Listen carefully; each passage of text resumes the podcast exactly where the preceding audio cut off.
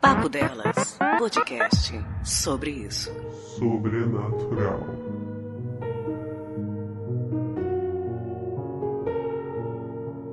Na minha família somos em três: minha mãe, minha irmã mais nova e eu. E nós somos bastante tranquilos com relação a espíritos. Porque, como somos espíritas, a gente aprendeu a lidar de maneira mais tranquila com isso. Ainda bem, por conta da situação que eu vou mencionar.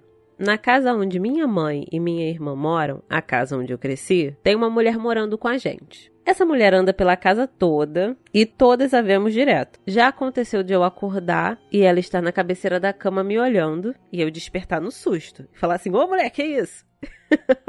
e aí ela ir desaparecendo aos poucos. É bastante comum também acordarmos e ela estar no pé da cama, às vezes sentada, às vezes em pé, mas sempre olhando pra gente. Minha irmã a vê muito andando, de um cômodo pro outro. Minha mãe a vê muito à noite perto da cama, assim como eu também já vi. Ela é uma mulher bem branca, tem um cabelo preto e usa um vestido branco bem largo. Dentro da nossa religião, a gente crê que espíritos de roupas claras são entendidos como seres de proteção. Então a gente meio que acredita que ela esteja perto de nós para nos guardar. De qualquer maneira, nós já fizemos orações, preces, acendemos velas e diversas outras coisas para que ela siga seu caminho, vá para o próximo plano. Mas ela continua na nossa casa, convivendo conosco e de vez em quando aparece. Por um tempo, achamos que ela era a mãe do meu pai, porque na foto do casamento da minha avó, ela era muito parecida com a mulher da casa, mas não sabemos na real quem ela é. E assim seguimos. Ela mora conosco, às vezes aparece nos nossos sonhos também, e de vez em quando aparece andando por aqui para um de nós três.